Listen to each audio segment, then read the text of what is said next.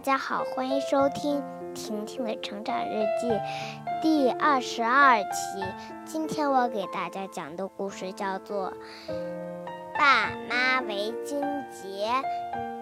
有一个爸爸，他叫君君，还有一个妈妈叫青青，他们俩要告诉小宝贝儿们，那些节日都是创作的。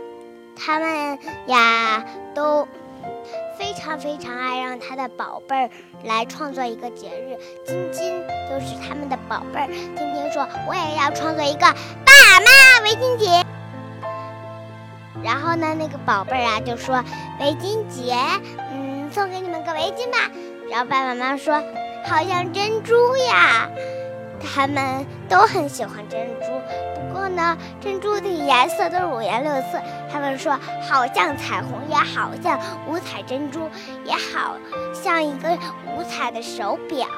他们都非常非常喜欢这个这个小小的一个礼物。他们打开这个礼物，说：“哇哦，你还送我们了一个礼物呀！”宝贝说：“当然了，因为今天是母亲节呀，母亲节。然后还有一个节日是爸妈围巾节。然后他的爸爸妈妈说：“好的，那以后我们就定了。”好了，今天就到这里吧，拜拜。请听婷子妹妹读诗。前不见古人，后不见来者。念天地之悠悠，独怆然而涕下。现在念下一首诗，